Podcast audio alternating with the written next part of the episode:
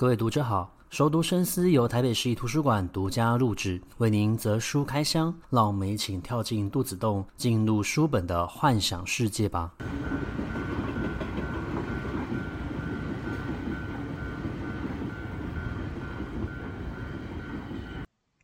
各位听众好，欢迎回到熟读深思。这一拜我们要介绍一本跟心理学有关的书。这本书我觉得很有趣哦，它其实反映出来的是我们当代社会的一种现象。那这个现象其实在我们每一个人的身上，或多或少都会看见哦。那这本书呢的书名叫做《谦逊》，它的作者呢是一位研究的学者，叫做戴瑞凡·汤格兰哦。那这本书很有趣，它有一个副标题，这个副标题是“让我们从自恋世界的陷阱中解放”哦。那讲到自恋这件事情，或许大家。呃，一听到的时候呢，都会否认我哪有自恋，我怎么会自恋？我其实呃很只是比较重视自己个人的一个形象跟自我的肯定而已哦。那么自恋跟自我肯定有什么样的一个差别呢？我们可以先从最近的一些新闻案件去看到哦。那我们最近其实社会发生了蛮多的 Me Too 的一个事件的。那么在讲到 Me Too 的时候呢，有会有一个名词经常被提到，叫做 PUA。那其实 PUA 它跟所谓的情绪勒索有异曲同工之效哦。PUA 最初的提出，其实它是呃教导男性如何去追求女性哦。可是慢慢的呢，就有人将这样子的一套方法呢，运用在情绪勒索的上面哦。那 PUA 最大的一个情况是在于说，在刚开始的时候，它会让你对于他产生一些依恋的一个情节。那这个依恋包括他前面会先肯定你。接下来呢，他会否定你所有的一个行为，然后对你在精神上面呢产生一些压力跟施压。那么等到你习惯这样子的一个强度之后呢，他又会透过承诺，然后再反复的否定跟肯定的情况之下呢，去控制你的情绪以及行为，使你对他产生一种依赖感哦。而这种依赖感会让他的。对你呢，就会有予取予求的一个行为跟效果产生哦。那因此，当我们遇到了有类似像是这种 PUA 的一个情况，因为 PUA 它其实不只是运用在被人运用在情感关系，它其实有些时候也出现在我们的职场上面哦。那么，呃，遇到 PUA 这样子的情况，就是你要对你自己产生信心，也就是所谓的自信心。你其实不需要依赖它。再来，你要抗拒这件事情，要否定。呃，他这样子的一个行为是正确的。同时，你要相信你的直觉。一旦你意识到有任何不对劲的时候，你都应该要勇敢的去拒绝他哦。那么，你去看这一些擅长使用 PUA 去影响他人、控制他人行为的这一类的人呢，他们其实多半都具有一种自恋型的一个人格。那么，我们讲到今天讲到所谓的一个谦逊这一本书的时候呢，其实就可以去看像这样子的自恋型人格，它其实是如何产生的。那首先就是，嗯，我们现在这一个社会哦，其实我们会讲说，每一个人都是一个自媒体，每个人都是一个媒体，我们要去经营一个媒体关系，然后让自己呢可以变成一个品牌，最好呢是可以让。别人看到我们啊，所以已经有好几年了，很多的年轻人他就说，呃，我要成为一个网红，他觉得自己就会是一个 personality，他可以成为一位意见领袖哦。但是，呃，当我们今天去看《谦逊》这一本书的时候呢，我们会发现到一件事情哦，就是我们会把自我特别的放大，因为我们觉得。只有我把我的行为放大了、夸张化了，别人才会看见我。那我所表现出来的才是一种有自信心的一个行为表现哦。这里面的这本书他就提到一个例子，他说我们现在的人非常喜欢自拍哦。我们的手机呢，不仅有后镜头，也有前镜头。我们呢，如果现在把我们的手机拿起来去看我们这一周以内的照片。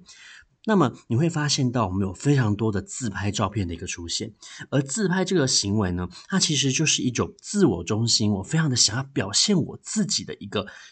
呃直觉性的一个行为所产生的，而这种非常重视自我的一个流行文化呢。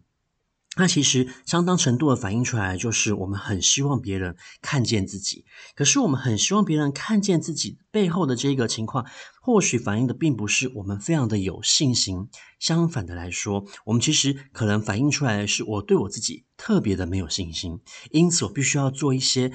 行为非常夸张化的一个行为，让别人注意到我，借着他人的肯定，然后产生出所谓的自信心哦。因此，呃，作者还有讲到，谦逊的第一个特质就是，其实你要了解你自己到底需要什么，你是一个怎样的人。那，呃，你了解自己是一个怎样的人的话呢，你就会知道自己的优点在哪里。更重要的是，你要知道自己的缺点是什么。我们人其实有一个行为，就是我们喜欢看自己好的部分。然后去忽略坏的部分，而我们在面对失败的时候呢，很习惯会把我们的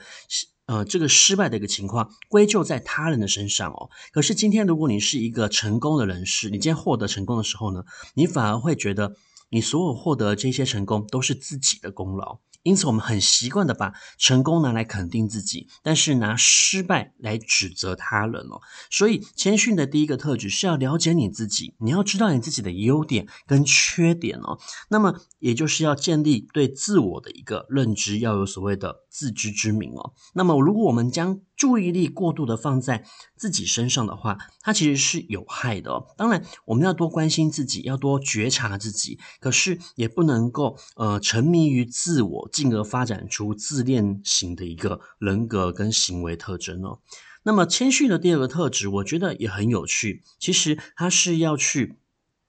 抑制你自己的自尊心哦。我们呃人多多少少都会有自尊心哦，就是我们非常重视自己的面子，我们丢不起自己的脸，我们会有这样子的一个想法。可是如果你认真去想一件事情，就是面子你摸不着又看不见哦，你。你就算丢了面子又会如何？你真的有少一块肉吗？我们常常会用这种话来揶揄对方哦，你就没有面子而已啊！你大大方承认，难道你就会少一块肉吗？那么这个所谓的一个自尊心，它其实是有正面的，也有负面的一个效果。因为自尊心相当来说，就是我们对于自我其实是有一个自定的自我的一个要求哦。那同时，我们对于自我的一个呃。尊敬也是放在这里，因为对自我的一个尊敬，我们才会反映在我们的行为上面。但是呢，如果你过度的膨胀这件事情的话，你其实呃就会忽略，然后去看清楚自己的行为本身是否有问题。所以，相当程度的去稍微抑制自己的一个自尊心，其实它可以培养出我们自我反省的一个能力。那再来。呃，谦逊的第三种特质呢，就是推己及人，也就是要为他人着想。但是这个地方呢，我非常的喜欢，在这本书的序文，其实他有邀请了一些台湾的大学教授，然后去呃写一些序文哦。前面其中有一篇序文呢，他就有写到说，嗯，当然我们对人要有同理心哦，可是如果你是回头去看同理心的这件事情，其实同理心它本身就是有一种优越感，我比你还要好，但是我不能够看清你，因此我就需要具有同理心，我要把我自己放在你的鞋子里面，我要从你的立场去看这件事情。那这样子的话呢，我就具有谦逊的一个特质哦。那么，呃，在经过这个教授的提提醒之后，我才发现到这这件事情，就是我们常常在讲同理心，同理心，同理心，这是有。蛮大的一个程度，我们在讲我对你很有同理啊，我可以同理你的行为的时候，其实是有一种优越感的，好像你比对方优秀，但你愿意降低自己的身份，你愿意屈尊降贵，然后去看待他，从他的立场看待这件事情。所以我觉得用同理心这件事情呢，去看待别人的话，嗯，现在的话对我而言，我就会稍微的去减少像这样子的一个。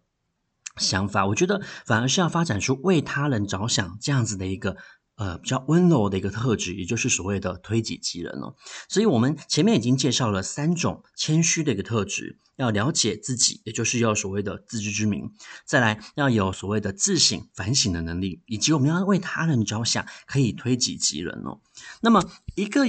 人要去建立出谦逊像这样子的一个特质，我觉得这个书里面呢，它重复的，然后反复的讲到一件事情是非常重要的，你就是你要对你自己有安全感。你要知道你的自我价值是什么。我们呢，很多时候把我们自己的自我认同的一个价值是建立在别人的肯定上面。他夸奖我，他赞美我，所以我会觉得自己很好。可是如果今天他批评我，他否定我的时候呢，我就会心灵大大的受损哦。那我们现在话来讲，就是你很玻璃心。然后没有任何的抗压性，好像别人一说什么，你的那个心就碎满地了，然后就一蹶不振了。所以其实要去培养出谦逊这样子一个特质，我们知道谦逊是要稍微退后一步嘛，要推己及人，要对他人具有谅解的一个能力，要自知明。可是其实谦逊的一个很重要的基础是在于你对你自己非常的有自信，这个自信不是。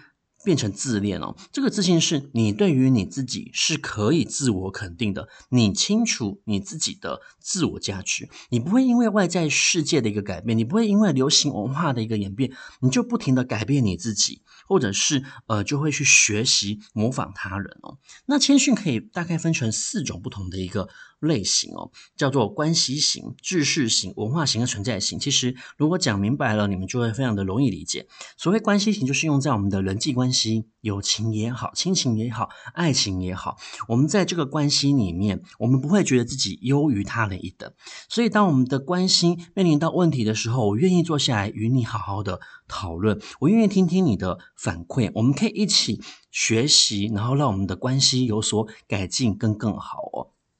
那么，人际关系型的这样子的一个谦逊，它有助于我们去改善我们的关系，使它变成是一个正向成长的。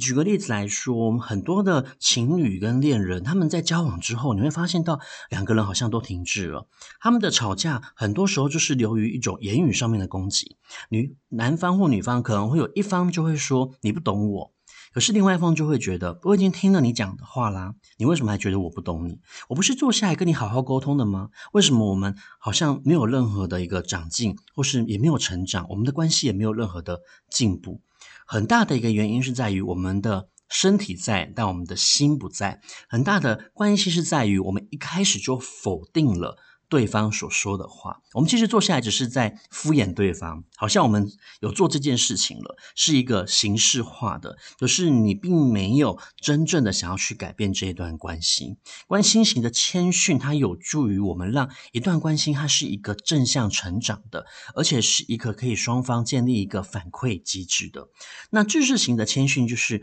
我不会觉得我自己特别聪明，因此我停止了学习。同时，我愿意去聆听他人的想法。那么，知识型的谦逊，其实我们在生活之中是比较常遇到的。那呃，有些时候。嗯，在那种职场里面呢，有上对下关系的时候，特别需要建立这种所谓句式型的谦逊。尤其你如果你是一位主管，我们都说，呃，好的主管就是应该要聆听下属的意见跟看法，而且勇于接受啊。然后很多主管也会说，那就有问题就尽量提出。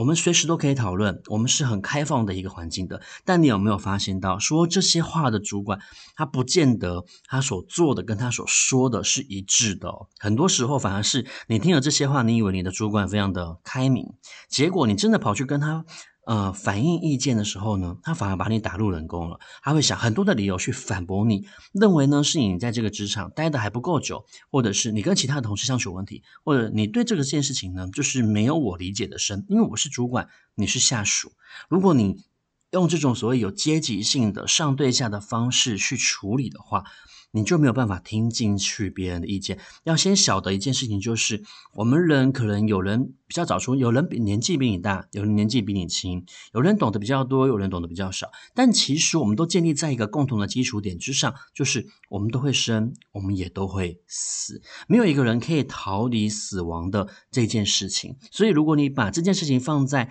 呃，最前头去看的话，你就会发现到，你所谓的优越感这个东西，它其实是非常虚无缥缈跟虚幻的，你其实根本掌握不到它。那么第三种谦逊呢？是所谓的文化型谦逊，那字面上面理解，我们就可以知道，就是你对于每一种文化，你都愿意开放你的心胸去接受它跟看待它哦。但是文化型谦逊其实特别的难做，尤其是当你处在一个文化里面太久的时候，你自我会产生出一种优越感啊。例如，例如我们以前为什么会发生这么多的一个战争？因为参与在战争里面的每一个都认为自己所代表的这个国家、这个种族是最优秀的，其他人都应该要听你的，甚至是卑劣的、有 DNA 上面缺陷的，所以他们是属于次等的一个人类。我们对于其他人的文化就会建立在这种所谓的一个不平等之上哦。所以文化型的谦逊其实也有助于不同文化的发展，还可以做到我们现在社会经常在强调的，要建立一个多元文化并存的环境。最后一个是属于非常哲学性、抽象型的一个思考，也就是属于存在型谦逊。存在型谦逊有一个很明显的例子可以去反驳它，就是我们很喜欢讲“人定胜天”。可是呢，如果你人活到最后，你却发现到你没有赢任何的东西，你甚至赢不了这个天，因为你走了的时候呢，这个天都还存在。我时常看着窗外的一棵树，我都会在想，可能二三十年后，我人已经不在这里了，可是这棵树呢，它会继续的活在这里。那么这个时候，到底谁比较优越呢？它有没有优越的一个问题呢？在这个宇宙万物自然原理的运作之下，你会发现到，我们除了谦逊一点以外呢，其实没有更好的一个方法了。因为对比起他们，我们实在是非常的渺小哦。这个渺小可能是在一个时间轴的概念之下，甚至我们不要再进一步的去讨论哦。如果你进一步的去讨论，就是这个空间除了我们所生存的这个维度以外呢，还有没有其他的维度存在？我们现在证明是有的，在这个其他的维度里面，有没有其他生物的存在？目前看下来，好像似乎也是有其他的一个生物存在。那甚至你我们不要去讲其他维度的一个情况，我们就讲在这个维度里面有一种生物，我们很讨厌它，可是呢，它却活得比我们还要久，就是蟑螂。我们都觉得自己一定比蟑螂还要优秀，我们甚至会用蟑螂去骂人啊。可是如果你回头去看这个蟑螂这个生物，你就会发现到，它为了生存，其实它表现出来的生命坚韧力是比你还强的。在这个时候之下，如果我们用不同的条件去比较的话哦，似乎没有一个生命它是绝对的优秀，也没有绝对的完美哦。所以，呃，讲到谦逊。存在型的谦逊，它是更偏向于哲学性的。那谦逊大致上就是可以分为这四种类型：知识型的、关系型的、文化型的，还有存在型的。那么要成为一个有具有谦逊这样特质的一个人，我们在前面所讲过，你要具有相当程度的自信心。这个信心、自信心是可以让你在面对他人批评的时候，你不用害怕把自己的弱点表现出来，你也不会害怕把自己的不安表现出来，因为你对你自己很有自信，所以你可以接受你自己有优势，也有所谓的弱势，而这个弱势，呃，是可以跟别人分享的。因为你对于你自己很有安全感，而且你可以用实事求是的方式，而不是用一种逃避型的一个方式去看待周遭对你的看法。我很喜欢这个书里面呢，这个作者他所写的，他说谦逊就是一条公路，这条公路呢是非常大而宽广的。可是如果你偏向左右的各一边呢，你就会发现到，当你过度的。呃，自大，你就会变成自恋。当你过度的谦逊，太过于看清你自己了，那它就会变成自卑，变成胆怯。所以要行走在那一条正中间的一个道路之上哦。那么一旦你可以建立这样谦逊，像这样子的一个特质，你可以坦然的去看待自己跟这个世界。接受自己有所谓的弱势，接受自己的认知是有局限性的，那么你才会慢慢的发展出注意力。那么这个注意力，它其实是建立在于你自己身上，你才会把你自己的注意力放在你自己的身上，而不是放在外在的环境，而不是去追求那一些流行文化的一个演变哦。那么，要培养出像这样子一个谦逊呢，就是要建立出一种所谓的自我觉察。除了自我肯定，就是要具有自我觉察的一个能力。当我们可以接受这件事情的时候，慢慢的，你就会发展出这样子的一个特质存在哦。那我觉得在阅读这本书的时候啊，最大的一个感受，或者是说最大的一个收获，是在于你才会发现到，原来你去建立出所谓的自我觉察。自我接纳之后，人才有办法好好的照顾跟疼惜自己哦。谦逊其实不单只是在帮助他人之外，其实也是在帮助你自己。最重要的其实是你自己自我的一个改变，然后慢慢的发展出这种所谓的体贴的、随和的、严谨的、开明的一个特质哦。那么当然的，这件事情其实是需要学习，它并不是与生俱来的。没有一个人与生俱来，他就是一个谦逊的人。可是我们透过培养出这样子的一个特质，可以让我们去更关注他人的一个需求，成为一个更好的呃自己，成为一个更好的领导者。如果你要建立出呃谦逊这样子的一个特质呢，我觉得在这个书里面还有讲到一件事情，是在其他的书里面比较少的。他说，其实呃一个谦逊的人呢，他会具有另外一种特质，就叫做自律，因为他对于这件事情非常的在乎跟重视，他把它设定成是一个需要达成的目标。所以他会透过自律这样子的一个行为呢，让自己培养出这样子的一个特质。那自律其实有三大要求，首先就是要建立一个行为准则或目标，你要清楚的知道自己要的是什么，也就是所谓的自我觉察。第二个就是我们会去实时的醒视这件事情我们到底有没有做到，也就是我们前面所讲过的自我反省。最后一个就是我们会去培养出执行力，然后完成这件任务的一个动力。那我们透过自律去培养出所谓的谦逊，透过培养出所谓的谦逊，而建立了我们对于自我的一个自信心跟能力哦。那也希望大家喜欢这本书跟今天的节目内容啊。那我们在下一集的空中书房再见，拜拜。